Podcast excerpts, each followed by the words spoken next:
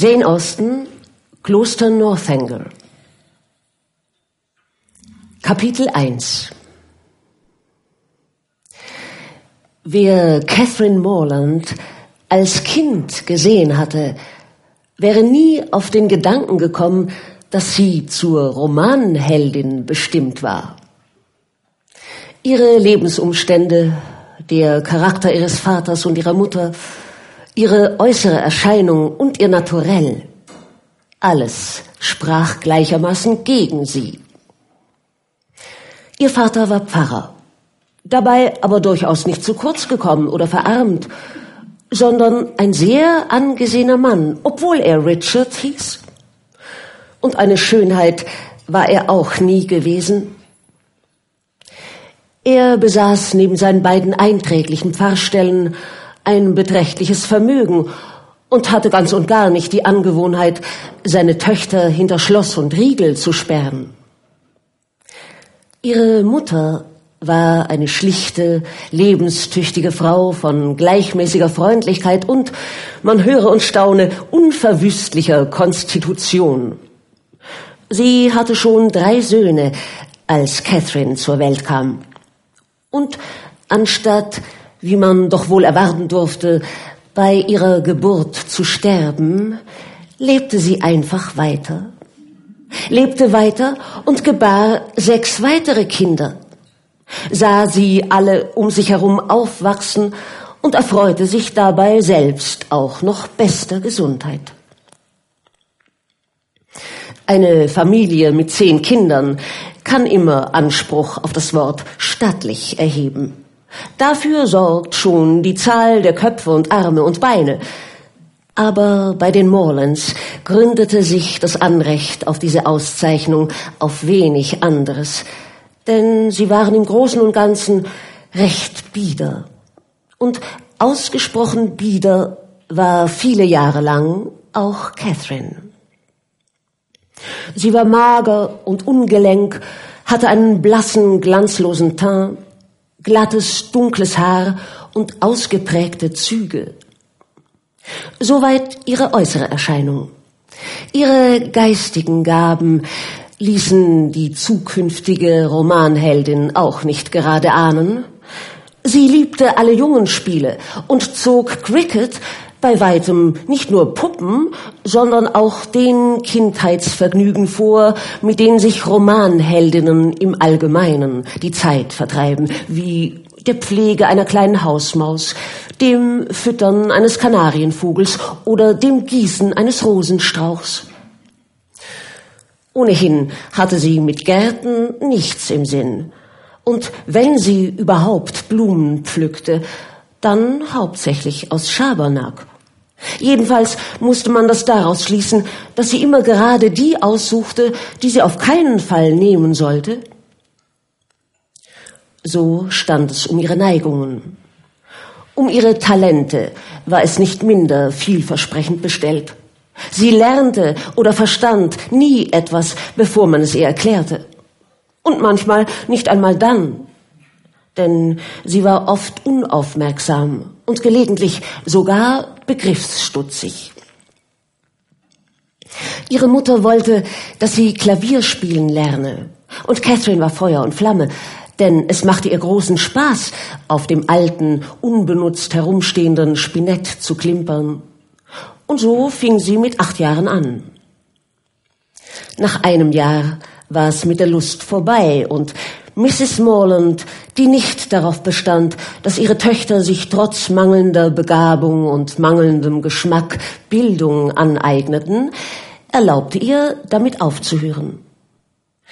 Der Tag, an dem ihr Klavierlehrer entlassen wurde, war einer der glücklichsten in Catherines Leben.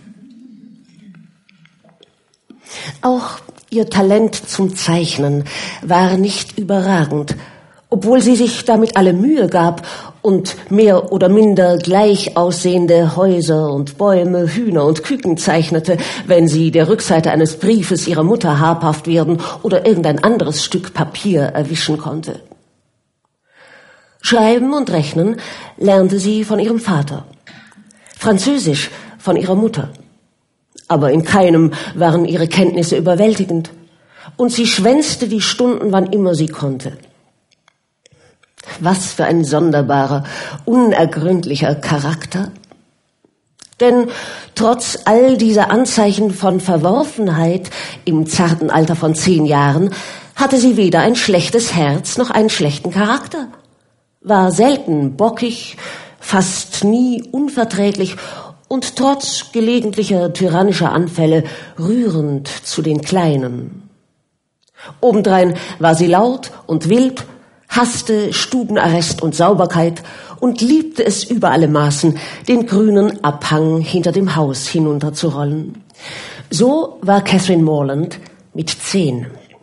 Mit fünfzehn wuchs sie sich zurecht. Sie fing an, sich Locken zu drehen und für Bälle zu interessieren. Ihr Teint wurde klarer, Fülle und Farbe machten ihre Züge weicher. Ihre Augen wurden lebhafter und ihre Figur betonter. Ihre Vorliebe für Schmutz wich der Freude an Samt und Seide. Und mit dem Verstand kam auch die Sauberkeit. Mit Vergnügen hörte sie nun manchmal ihre Eltern sagen, wie sehr sie sich zu ihrem Vorteil verändert habe. Catherine wird ein richtig gut aussehendes Mädchen. Heute sieht sie beinahe hübsch aus, fing sie jetzt von Zeit zu Zeit auf. Und solche Sätze waren Musik in ihren Ohren. Beinahe hübsch zu sein, bereitet einem Mädchen, das die ersten 15 Jahre ihres Lebens unscheinbar war, größeres Entzücken als jemandem, der schon in der Wiege als Schönheit galt. Mrs. Morland war eine herzensgute Frau und hatte die besten Absichten mit ihren Kindern. Aber sie war so völlig mit ihrem Wochenbett und der Beschäftigung mit den Kleinen ausgelastet, dass ihre älteren Töchter notgedrungen allein zurechtkommen mussten. Und daher war es auch nicht verwunderlich, dass Catherine, die von Natur so gar nichts von einer Heldin hatte, im Alter von 14 Jahren Cricket, Baseball, Reiten und Herumstromern den Büchern vorzog. Oder wenigstens den Büchern, aus denen man etwas lernen konnte. Denn vorausgesetzt, dass sie nichts Theoretisches, sondern nur Handlung enthielten, hatte sie gegen Bücher gar nichts einzuwenden. Aber zwischen 15 und 17 bereitete sie sich auf ihre Rolle als Romanheldin vor. Sie las all die Werke, die Heldinnen gelesen haben müssen, um sich die Zitate einprägen zu können, die in den Wechselfällen ihres ereignisreichen Lebens so brauchbar und tröstlich sind. Von Pope etwa lernte sie, die zu verurteilen, die Scherz treiben mit dem Schmerz der anderen. Von Gray unter anderem Manch Blume muss verblühen in Einsamkeit und ihren Duft im Wüstensand verströmen. Von Thompson? Es ist ein köstliches Bemühen, des Geistes jungen Trieb zu ziehen. Und Shakespeare versorgte sie mit einem großen Vorrat an Wissen, unter anderem damit, der arme Käfer, den dein Fuß zertritt, fühlt körperlich ein Leiden ganz so groß, als wenn ein Riese stirbt. Oder dass eine verliebte junge Frau immer aussieht wie die Geduld auf einer Gruft, dem Grame lächelnd. Soweit hatte sie also zufriedenstellende Fortschritte gemacht. Und in manch anderer Hinsicht war sie auf dem besten Wege. Denn obwohl sie keine Sonette schreiben konnte, zwang sie sich dazu, welche zu lesen. Und obwohl anscheinend keine Aussicht für sie bestand, eine ganze Gesellschaft mit der Darbietung eines eigenen Prälude auf dem Klavier in Verzückung zu versetzen, konnte sie dem Spiel anderer zuhören, ohne merklich zu ermüden.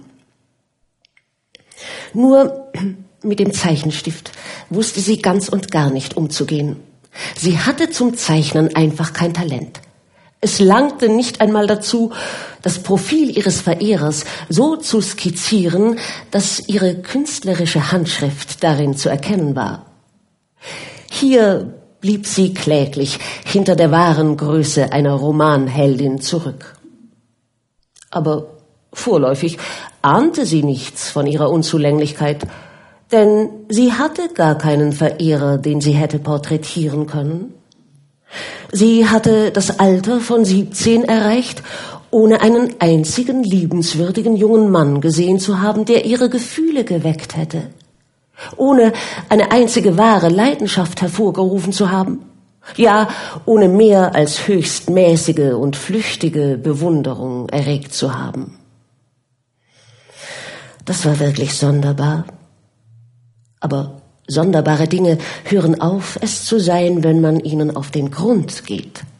Es gab keinen einzigen Lord in der Nachbarschaft, ja nicht einmal einen Baron.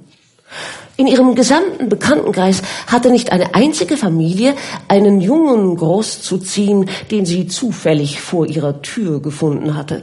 Nicht einen einzigen jungen Mann, dessen Herkunft unbekannt war. Ihr Vater hatte kein Mündel und der reichste Mann der Gegend keine Kinder. Aber wenn eine junge Dame dazu bestimmt ist, Romanheldin zu werden, können auch die widrigsten Umstände in noch so vielen Familien der Umgebung sie nicht davon abhalten.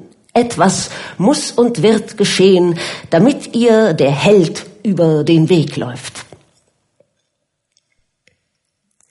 Mr. Allen, dem die Ländereien um Fullerton, das Dorf in Wiltshire, wo die Morlands wohnten, zum größeren Teil gehörten, wurde wegen seiner Gichtanfälle ein Aufenthalt in Bath verschrieben. Und seine Gattin, eine gutmütige Dame, die an Miss Morland gefallen fand und sich vermutlich darüber im Klaren war, dass eine junge Dame Abenteuer anderswo suchen muss, wenn sie diese in ihrem eigenen Dorf nicht findet, lud sie ein, sie zu begleiten. Mr. und Mrs. Morland war es eine große Ehre und Catherine eine große Freude. Kapitel 2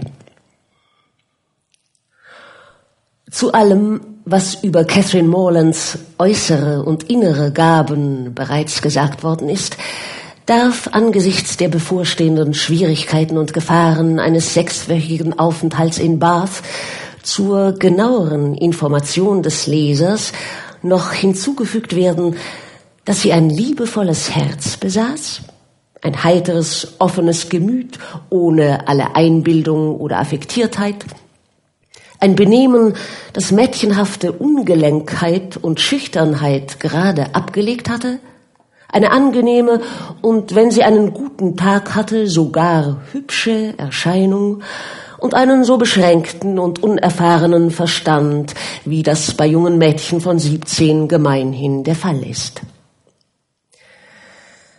Je näher die Abschiedsstunde rückte, desto größer wurde, wie der Leser erwarten darf, Mrs. Morlands mütterliche Besorgnis tausend unheilvolle Ahnungen von dem, was ihrer geliebten Catherine während dieses ungeheuerlichen Aufenthalts zustoßen konnte, müssen ihr Herz mit Traurigkeit erfüllt.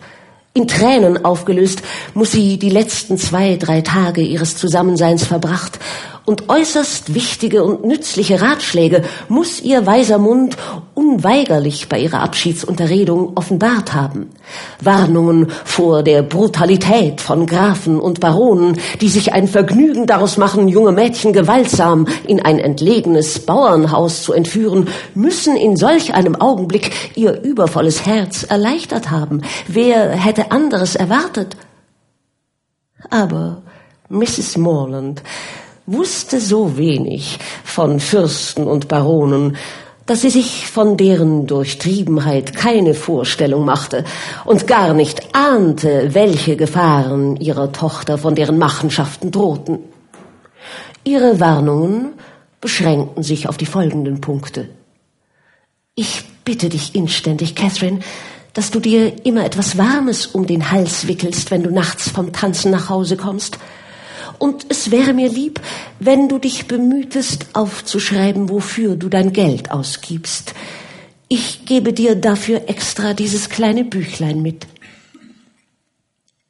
Wie eigenartig aber, dass sie weder darauf bestand, Catherine solle mit jeder Post schreiben, noch ihr das Versprechen abrang, ihr ein Bild der Persönlichkeit jedes neuen Bekannten oder die Einzelheiten jeder interessanten Unterhaltung, die sich in Bath ergeben mochte, mitzuteilen.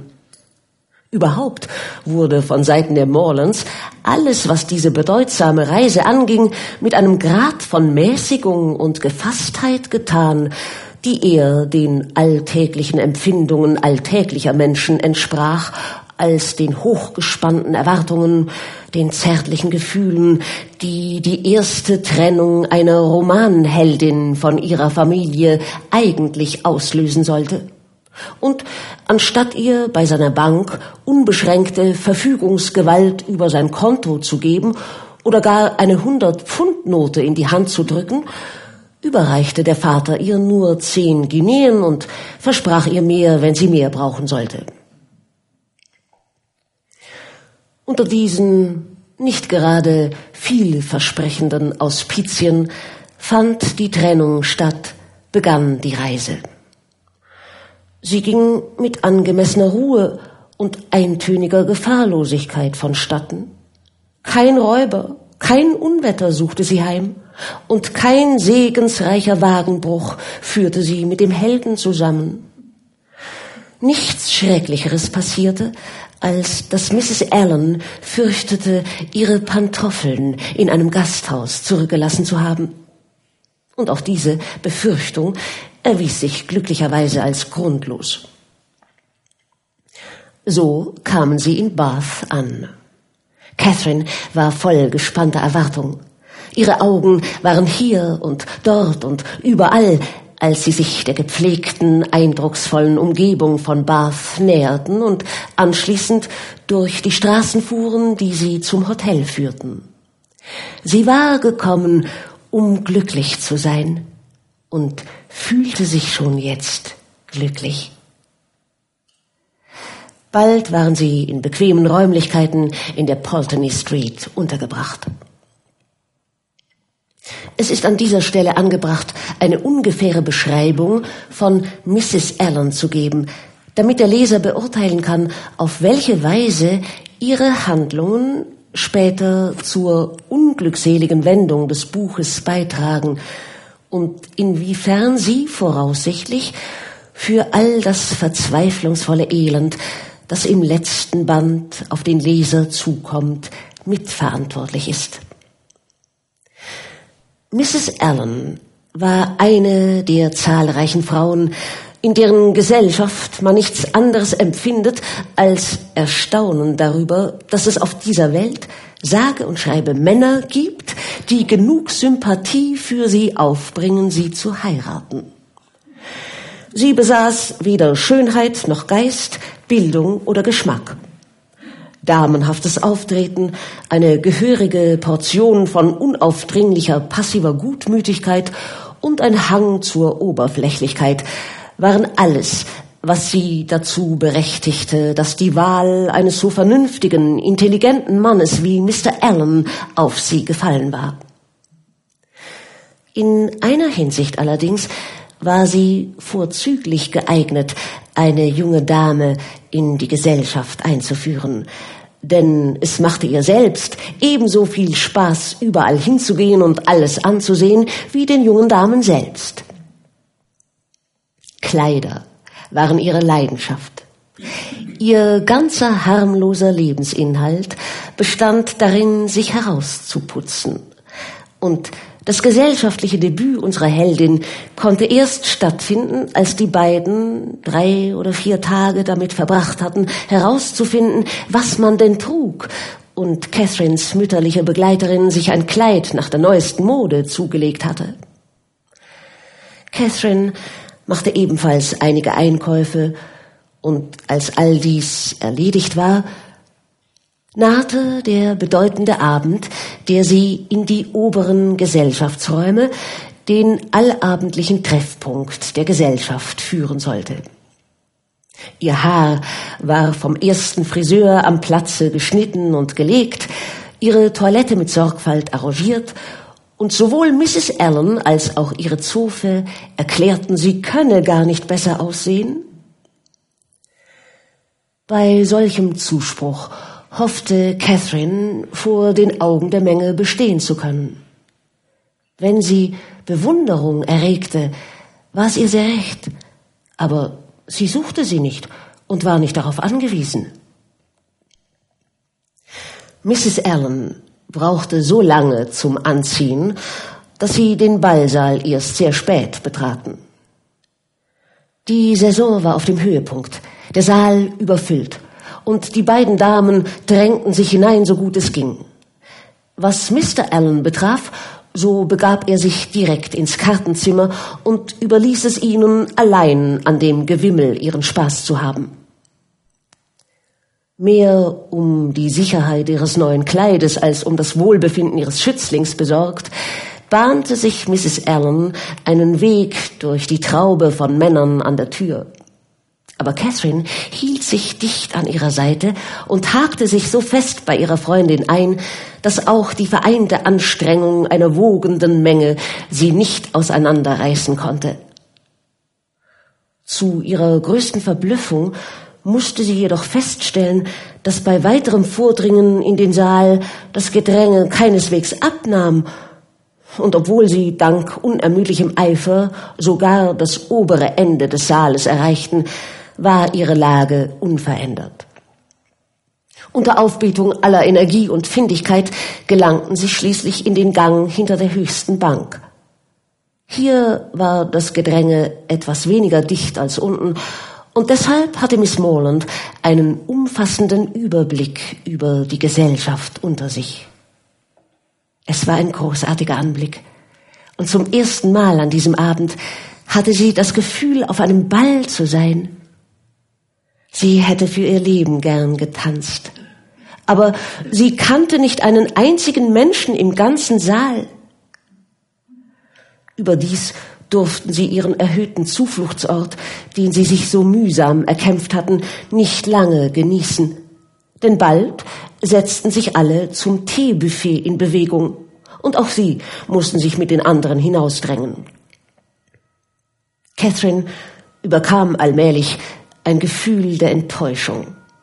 Sie war es leid, ständig von Leuten herumgestoßen zu werden, deren Gesichtern sie im Großen und Ganzen nicht das mindeste Interesse abgewinnen konnte und die ihr alle so gänzlich unbekannt waren. Als sie schließlich das Teezimmer erreichten, kam ihr der Umstand, dass sie sich keiner Gruppe, keinem bekannten Gesicht anschließen konnten, dass keiner der Herren sich um sie kümmerte, noch peinlicher zum Bewusstsein. Mr. Allen war nirgendwo zu sehen, und nachdem sie vergeblich nach einem geeigneten Platz Ausschau gehalten hatten, blieb ihnen nichts anderes übrig, als am Ende eines Tisches Platz zu nehmen, an dem bereits eine größere Gruppe saß und wo sie nichts verloren hatten und sich mit niemandem unterhalten konnten als miteinander.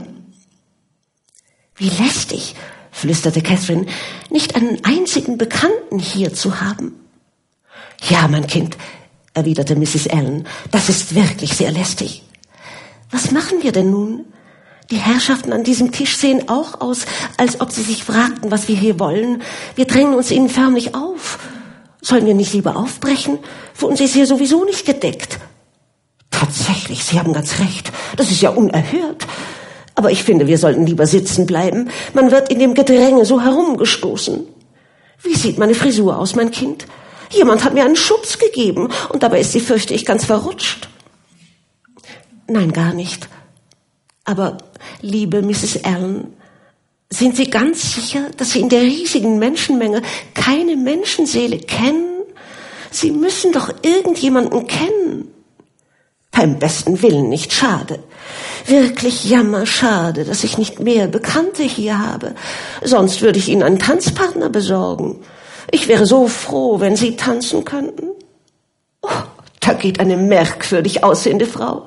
Was für ein komisches Kleid sie anhat. Wie altmodisch. Nach einer Weile wurde ihnen von einem ihrer Nachbarn Tee angeboten. Er wurde dankbar akzeptiert und daraus entspann sich eine kurze Unterhaltung mit dem Herrn. Und das war das einzige Mal während des ganzen Abends, dass irgendjemand mit ihnen sprach, bis Mr. Allen sie entdeckte und sich zu ihnen gesellte. Nun, Miss Morland, sagte er gleich zu ihr, ich hoffe, Sie haben einen unterhaltsamen Abend verbracht. Sehr unterhaltsam, antwortete sie und versuchte vergeblich ein herzhaftes Gähnen zu unterdrücken. Schade, dass sie nicht tanzen konnte, sagte Mrs. Allen. Schade, dass ich keinen Partner für sie hatte. Ich sagte schon zu Miss Morland, wie froh ich wäre, wenn die Perrys gekommen wären, wie Sie einmal angedeutet haben. Dann hätte sie mit George Perry tanzen können. Ach, es tut mir so leid, dass sie keinen Partner hatte. Ein andermal haben Sie mehr Glück, hoffe ich, war Mr. Allens ganzer Trost. Jetzt war der Augenblick gekommen, wo es sich für jede Romanheldin gehört, die im Laufe des Abends noch keine hervorragende Rolle gespielt hat, bemerkt und bewundert zu werden. Die Gesellschaft begann sich zu zerstreuen und gab Catherine mehr Spielraum, ihren Charme zu entfalten. Das Auge vieler junger Männer fiel nun auf sie, die vorher nicht in ihre Nähe gekommen waren. Sie wurde betrachtet, und zwar mit einiger Bewunderung, denn wie sie selbst mit anhörte, erklärten zwei Herren sie für ein hübsches Mädchen. Solche Worte verfehlten ihre Wirkung nicht. Der Abend erschien ihr auf der Stelle erfreulicher als vorher, ihre anspruchslose Eitelkeit war befriedigt. Sie war den beiden jungen Männern dankbarer für dieses bescheidene Kompliment als eine wahre Heldin für fünfzehn Sonette zur Feier ihrer Reize und ging versöhnt mit aller Welt und vollkommen zufrieden mit ihrem Anteil an allgemeiner Aufmerksamkeit zu ihrer Sänfte. Kapitel 3 Nun brachte jeder Vormittag seine regelmäßigen Pflichten. Einkäufe mussten gemacht, Sehenswürdigkeiten der Stadt besichtigt und die Brunnenhalle besucht werden, wo sie eine Stunde auf und ab spazierten, alle beobachteten und mit keinem sprachen. Dann statteten sie den unteren Gesellschaftsräumen den ersten Besuch ab. Und hier war das Schicksal unserer Heldin gnädiger.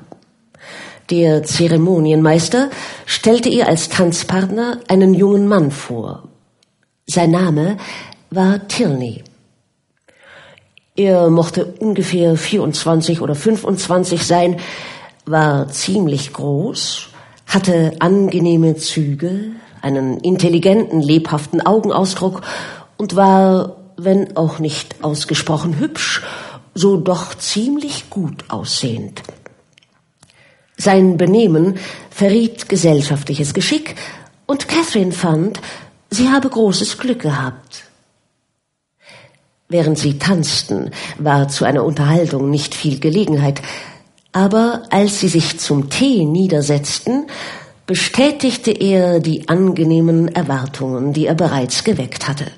Er drückte sich gewandt und lebhaft aus und hatte etwas Spöttisches und Witziges, das sie interessant fand, ohne recht klug daraus zu werden. Als sie sich eine Zeit lang über ihre unmittelbare Umgebung unterhalten hatten, sagte er unvermittelt zu ihr ich habe es als Ihr Partner bisher an der angemessenen Aufmerksamkeit fehlen lassen, Madame. Ich habe Sie noch gar nicht gefragt, wie lange Sie schon in Bath sind, ob Sie früher schon einmal hier waren, ob Sie schon in den oberen Gesellschaftsräumen, im Theater und im Konzert waren und wie Ihnen Bath alles in allem gefällt. Ich bin sehr nachlässig gewesen. Würden Sie jetzt die Güte haben, mir über alle diese Einzelheiten Auskunft zu geben? Wenn ja, werde ich unverzüglich mit den Fragen beginnen. Sie brauchen sich deswegen nicht zu bemühen, Sir.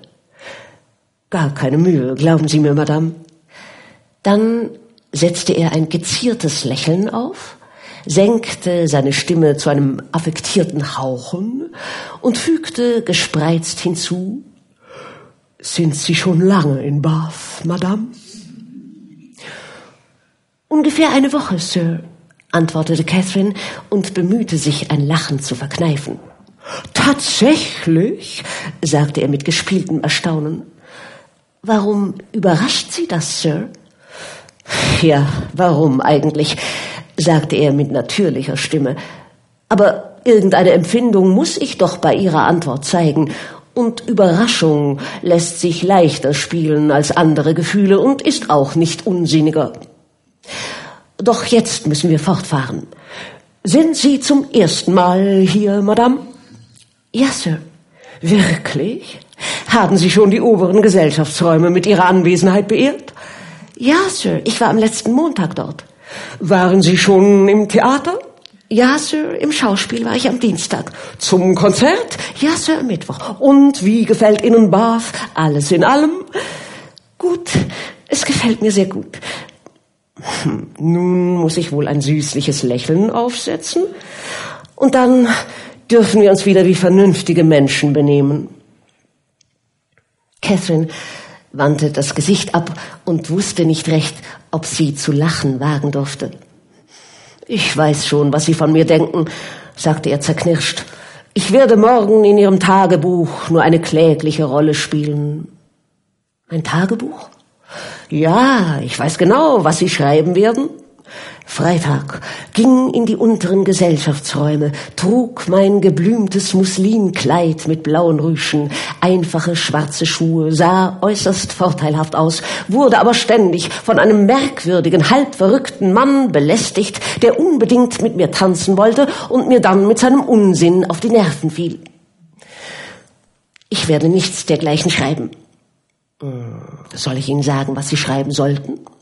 Ja, bitte.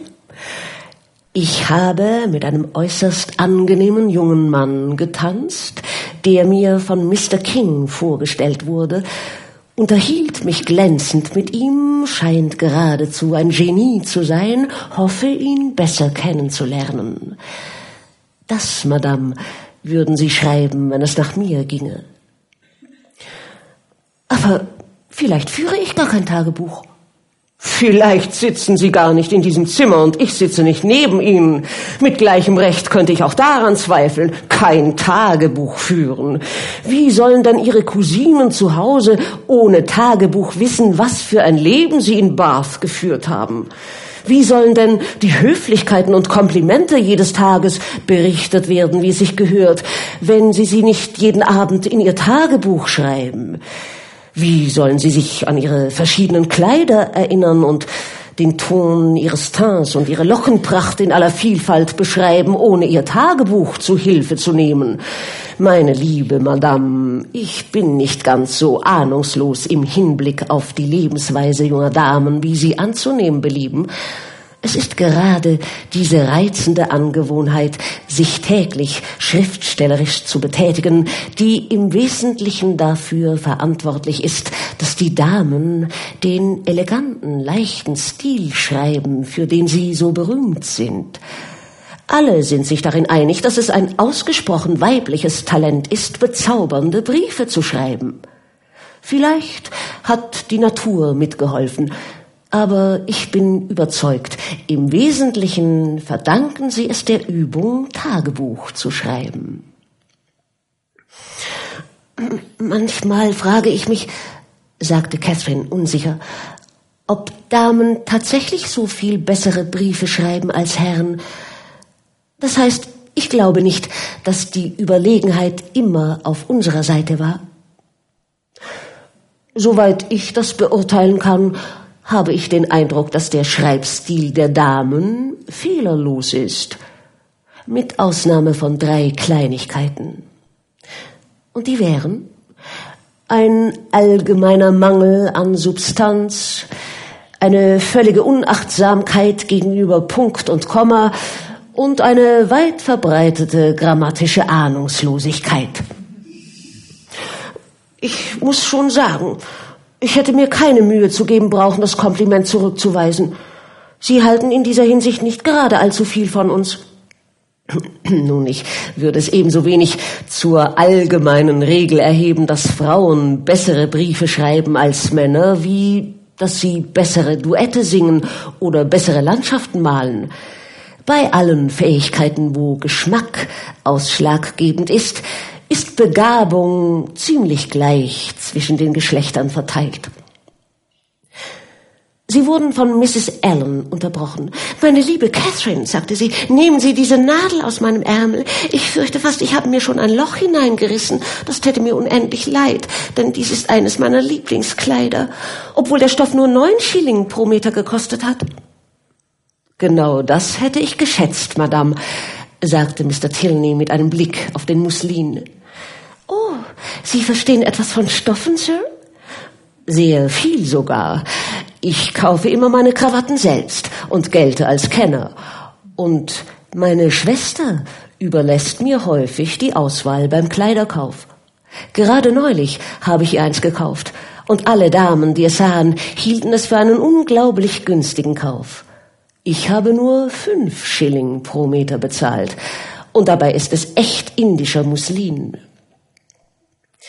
Mrs. Allen war geradezu überwältigt von so viel Genie.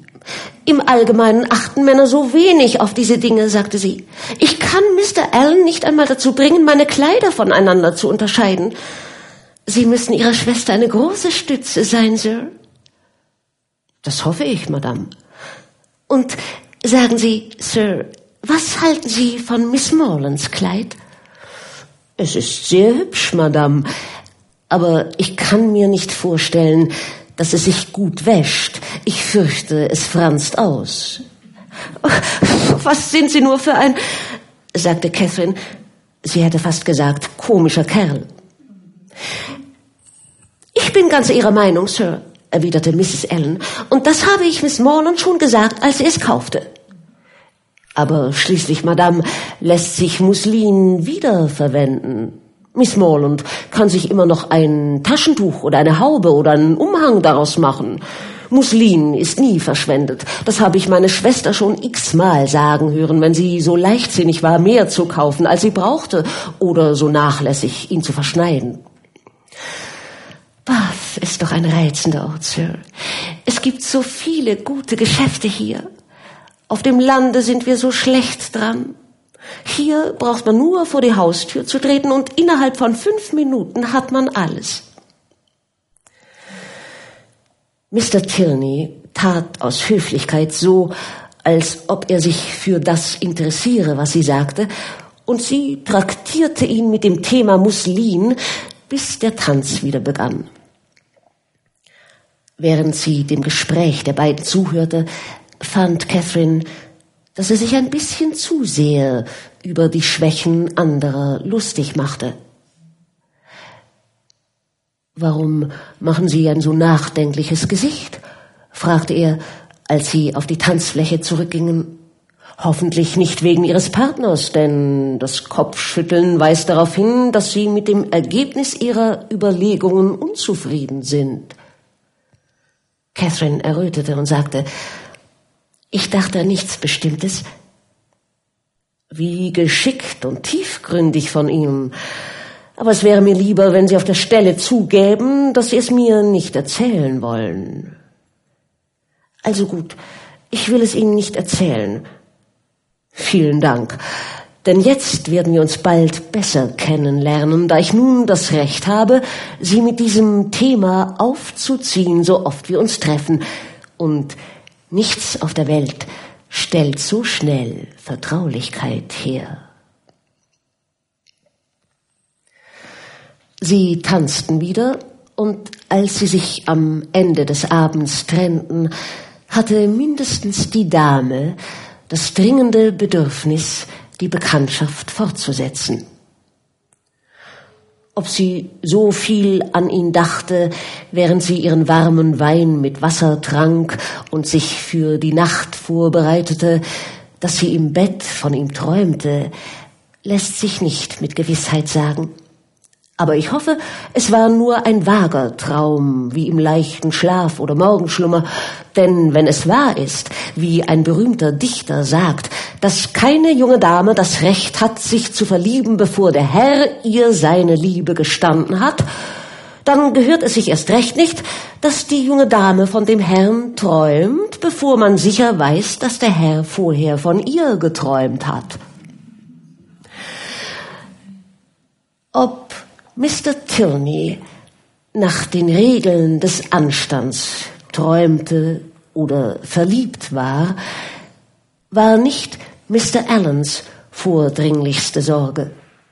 Aber er hatte zufriedenstellende Erkundigungen eingezogen, dass gegen Mr. Tilney als Bekannten seines Schützlings nichts einzuwenden war. Denn er hatte sich zu Anfang des Abends alle Mühe gegeben zu erfahren, wer ihr Partner war und herausbekommen, dass Mr. Tilney Pfarrer war und aus einer sehr angesehenen Familie in Gloucestershire stammte. Auszüge aus Kapitel 4, 5 und 6. Catherine eilte am nächsten Morgen eifriger als sonst in der sicheren Erwartung zur Brunnenhalle, Mr. Tilney dort im Laufe des Vormittags zu begegnen und war bereit, ihn mit einem Lächeln zu empfangen.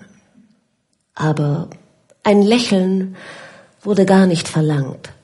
Mr. Tilney erschien nicht. Alle Welt außer ihm ließ sich zu irgendeiner Zeit während der beliebtesten Stunden sehen. Ganze Scharen von Menschen strömten ständig ein und aus, Trepp auf und Trepp ab. Leute, an denen niemandem lag und die niemand sehen wollte. Und nur er war nicht da. Was für ein zauberhafter Ort Bath doch ist, sagte Mrs. Allen, als sie sich in der Nähe der großen Uhr niedersetzten, nachdem sie in der Halle bis zur Ermüdung auf und ab spaziert waren. Und wie angenehm es doch wäre, wenn wir Bekannte hier hätten. Diesem Wunsch hatte Mrs. Allen schon so oft vergeblich Ausdruck gegeben, dass sie keinen besonderen Grund zu der Annahme hatte, er würde gerade heute erfreulichere Ergebnisse zeitigen. Aber wie der Dichter rät, bei unseren Wünschen niemals zu verzagen, denn unverdrossener Eifer wird ans Ziel uns tragen, und der unverdrossene Eifer, mit dem sie jeden Tag dasselbe gewünscht hatte, musste am Ende seine gerechte Belohnung erhalten, denn kaum hatte sie zehn Minuten dort gesessen, als eine Dame ihres Alters, die neben ihr saß und sie einige Minuten lang aufmerksam gemustert hatte, sie mit großer Zuvorkommenheit mit folgenden Worten ansprach. Ich glaube, Madame, ich irre mich nicht. Es ist zwar lange her, seit ich das Vergnügen hatte, Sie zum letzten Mal zu sehen, aber ist Ihr Name nicht Alan?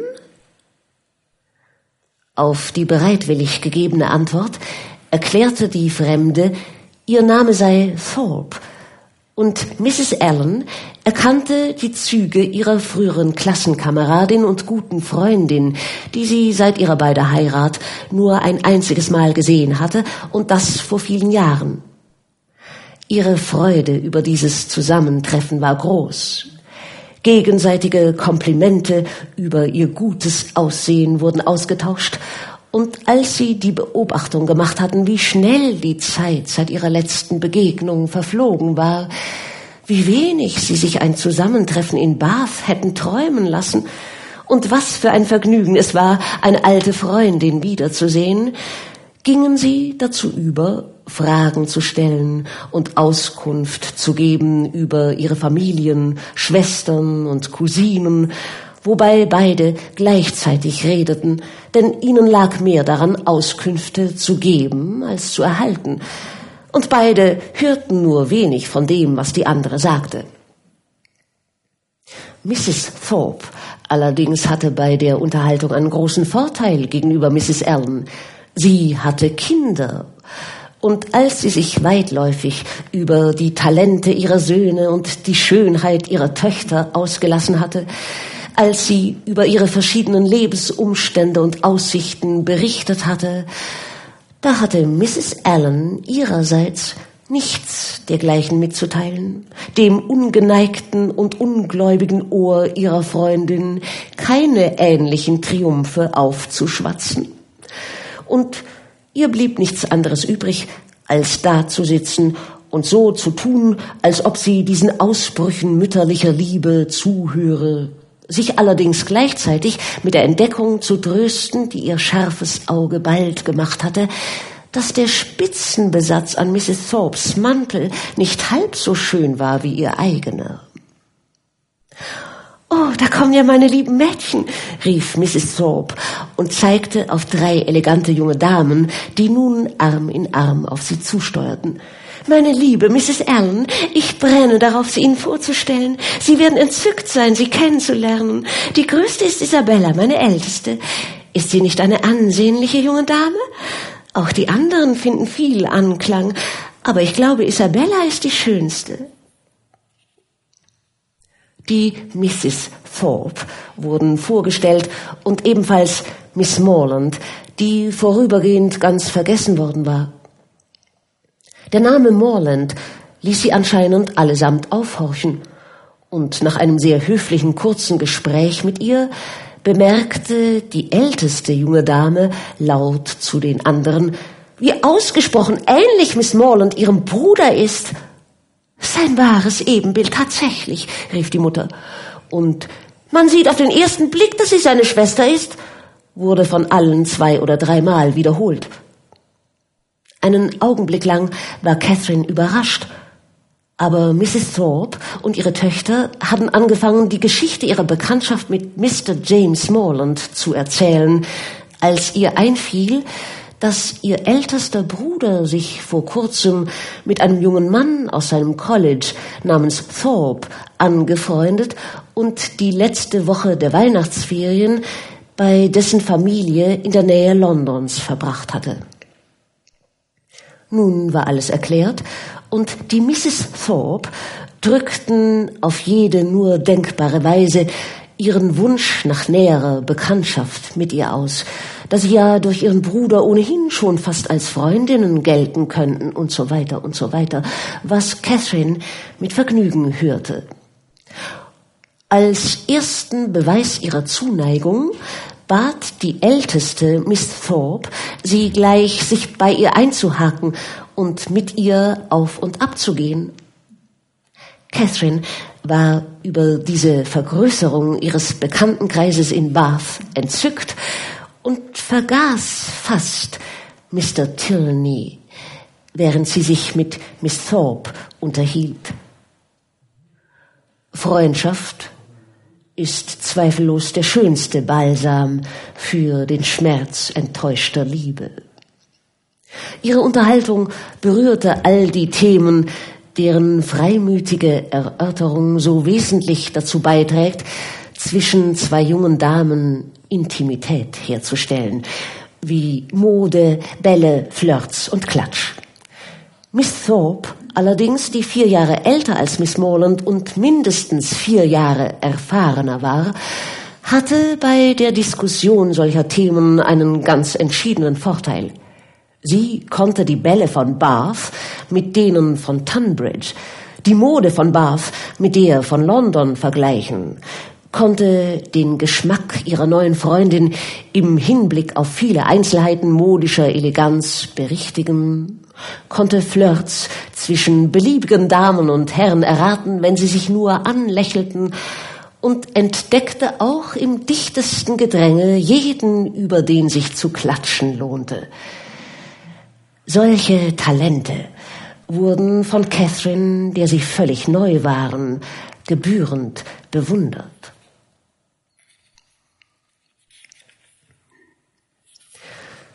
Der schnelle Fortschritt der Freundschaft zwischen Catherine und Isabella entsprach ihrem begeisterten Anfang, und sie durcheilten alle Stufen zunehmender Zärtlichkeit mit solcher Geschwindigkeit, dass sie bald weder einander noch ihren Freunden einen neuen Beweis davon zu geben brauchten.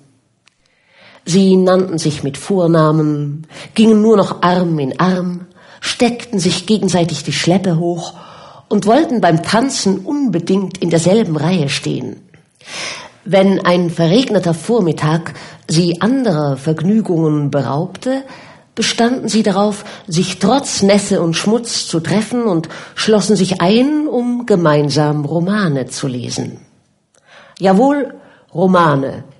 Denn ich möchte nicht die gängige, so engstirnige und unkluge Gewohnheit der Romanschriftstellerinnen unterstützen, die durch verächtliche Kritik genau die Werke herabsetzen, zu deren Zahl sie selbst doch beitragen.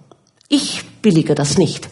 Wir wollen es den Kritikern überlassen, diese Fantasiegebilde nach Belieben in den Schmutz zu ziehen und bei jedem neuen Roman ihre abgedroschene Litanei über den Schund abzusingen, unter dem die Druckerpressen heutzutage ächzen. Wir dürfen uns nicht gegenseitig im Stich lassen. Schon hat man uns Wunden geschlagen. Obwohl unsere Geistesprodukte größeres und aufrichtigeres Vergnügen bereitet haben als jedes andere literarische Genre der Welt, ist über keine andere Gattung so hergezogen worden. Aus Stolz, Dummheit oder modischem Anpassungsbedürfnis sind unsere Feinde so zahlreich wie unsere Leser. Und während die Fähigkeiten des neunhundertsten Kompilators eines Abrisses der englischen Geschichte von tausend Federn gepriesen werden, ist es Mode geworden, die Begabung des Romanschriftstellers, der zu seiner Empfehlung nichts weiter als Genie, Geist und Geschmack hat, herabzusetzen, seine Mühe zu unterschätzen und seine Werke zu verachten. Ich lese keine Romane. Ich sehe nur selten hinein. Glauben Sie nur nicht, dass ich oft Romane lese. Für einen Roman ist es wirklich gar nicht so schlecht. So geht die Heuchelei. Und was lesen Sie da, Miss? Oh, es ist nur ein Roman erwidert die junge Dame, während sie ihr Buch mit gespielter Gleichgültigkeit oder vorübergehender Verlegenheit auf den Tisch legt. Es ist nur Cecilia oder Camilla oder Belinda oder kurz und gut irgendein Werk, in dem ja nur die eindrucksvollsten Geisteskräfte sich entfalten, in dem der Welt ja nur die umfassendste Kenntnis der menschlichen Natur die gelungenste Darstellung ihrer Spielarten, die lebhafteste Fülle von Esprit und Humor in der gewähltesten Sprache dargeboten werden. Allerdings hätte dieselbe junge Dame sich mit einem Band des Spectator beschäftigt, statt mit einem solchen Werk. Wie stolz hätte sie das Buch vorgezeigt und seinen Titel genannt obwohl die Wahrscheinlichkeit nicht sehr groß ist, dass irgendetwas in diesem umfangreichen Band sie sonderlich interessiert. Denn auf seinen Seiten kommen so oft unwahrscheinliche Lebensumstände und Gespräche vor, die keinen lebendigen Menschen mehr berühren. Und auch seine Sprache ist häufig so unkultiviert, dass sie auf die Zeit, die sie ertragen konnte, kein gutes Licht wirft. Die folgende Unterhaltung, die eines Vormittags in der Brunnenhalle zwischen den beiden Freundinnen stattfand, als sie sich etwa acht oder neun Tage kannten, soll als Beispiel für die herzliche Zuneigung, den zartfühlenden, diskreten und originellen Gedankenaustausch und den anspruchsvollen literarischen Geschmack gelten, die einen Beweis dafür bilden, wie verständig ihre Beziehung war. Sie waren verabredet, und da Isabella fast fünf Minuten vor ihrer Freundin eingetroffen war, eröffnete sie das Gespräch natürlich mit Liebste Freundin, was hat dich denn so aufgehalten? Ich warte hier schon mindestens eine Ewigkeit auf dich. Wirklich, das tut mir sehr leid, aber es ist doch gerade erst eins. Hoffentlich hast du nicht zu lange warten müssen. Oh, mindestens eine Ewigkeit, eine halbe Stunde bestimmt. Aber jetzt komm, wir setzen uns am anderen Ende der Halle hin und amüsieren uns. Ich muss dir tausend Sachen erzählen. Stell dir vor, ich habe gerade eben einen wunderhübschen Hut in einem Fenster in der Milson Street gesehen, fast genau wie deiner nur mit einem lachsfarbenen Band statt mit einem grünen. Ich hätte ihn liebend gerne gekauft. Aber, liebste Catherine, was hast du denn den ganzen Vormittag getrieben? Hast du Udolfo weitergelesen? Ja, seit ich wach bin. Und ich bin bis zum schwarzen Vorhang gekommen. Wirklich? Wie zauberhaft. Oh, um nichts in der Welt würde ich dir verraten, was hinter dem schwarzen Vorhang ist. Bist du nicht ganz wild darauf? Oh ja, natürlich. Was kann es bloß sein? Aber verrate nichts. Ich will es auf keinen Fall wissen. Ich wette, es ist ein Skelett. Es ist bestimmt Laurentinas Skelett. Oh, ich bin ganz hingerissen von dem Buch. Ich möchte am liebsten gar nicht wieder aufführen. Glaub mir, wenn wir nicht verabredet gewesen wären, hätte ich mich um nichts in der Welt davon getrennt. Meine liebste Freundin, wie dankbar bin ich dir dafür. Und wenn du Udolfo durch hast, lesen wir gemeinsam den Italiener. Und ich habe schon eine Liste mit zehn oder zwölf ähnlichen Titeln für dich zusammengestellt. Wirklich? Wie mich das freut. Wie heißen sie denn alle? Burg Wolfenbach, Clermont, geheimnisvolle Warnungen, der Magier aus dem Schwarzwald, Mitternachtsglocke, die Weise vom Rhein und gruselige Geheimnisse. Die halten ein Weilchen vor. Ja, ganz bestimmt. Aber sind sie auch alle gruselig? Weißt du bestimmt, dass sie so richtig gruselig sind? Ja, ganz bestimmt. Denn eine gute Freundin von mir, eine Miss Andrews, ein reizendes Mädchen, hat sie ein nach dem anderen gelesen. Wenn du Miss Andrews kennen würdest, du wärst entzückt von ihr. Ich finde sie schön wie einen Engel und ärgere mich so, dass die Männer nicht auf sie fliegen. Ich mache ihnen deshalb immer eine unheimliche Szene. Eine Szene? Du machst ihnen eine Szene, weil sie sie nicht genug bewundern? Aber ja, natürlich. Es gibt nichts, was ich für meine wahren Freundinnen nicht täte. Die Männer glauben ja immer, wir sind zu echter Freundschaft nicht fähig. Doch ich bin entschlossen, sie darüber aufzuklären. Also, wenn ich jemanden verächtlich von dir reden hörte, ich würde sofort explodieren. Aber das ist nicht sehr wahrscheinlich, denn du bist genau der Typ, um den sich die Männer reißen. Ach du liebe Güte, rief Catherine und wurde rot. Wie kommst du denn darauf? Ich kenne dich genau. Du steckst so voller Leben. Und das ist genau das, was Miss Andrews fehlt. Denn ich muss gestehen, sie macht einen unheimlich stumpfsinnigen Eindruck.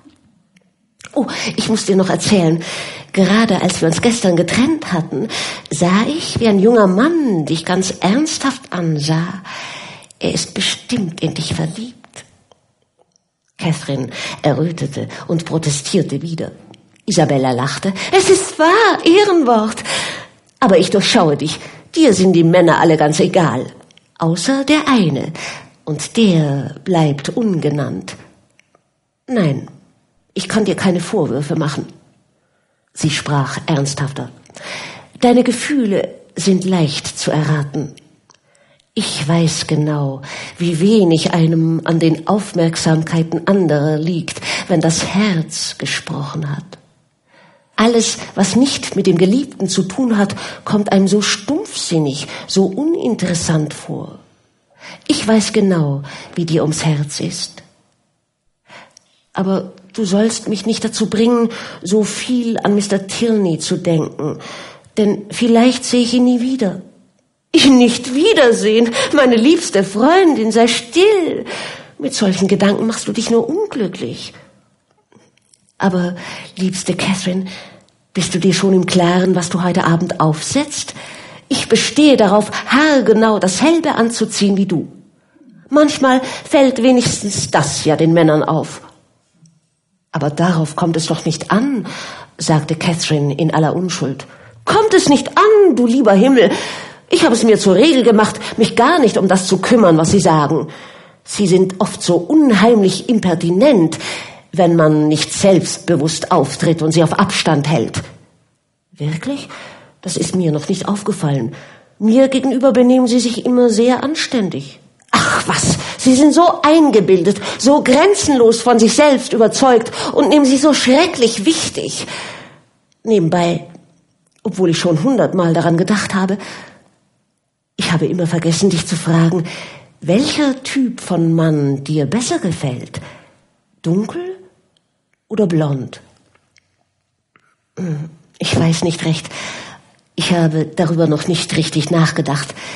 Irgendwo dazwischen, glaube ich. Brünett. Nicht blond und auch nicht richtig dunkel. Na bitte, Catherine, genau so sieht er aus. Ich erinnere mich genau an deine Beschreibung von Mr. Tilney. Braune Haut mit dunklen Augen und ziemlich dunklem Haar. Naja, mein Geschmack ist es nicht. Ich bin mehr für blaue Augen. Und was die Hautfarbe angeht, ob du es glaubst oder nicht, ich ziehe helle Haut vor. Du darfst mich nicht verraten, wenn du in deiner Bekanntschaft mal jemandem begegnest, der dieser Beschreibung entspricht. Dich verraten? Wie meinst du das? Ach, lass, bring mich nicht in Verlegenheit. Ich habe schon zu viel gesagt. Wir wollen lieber das Thema wechseln. Und wir wollen hier einen Schlusspunkt setzen für heute und fortfahren nächsten Mittwoch.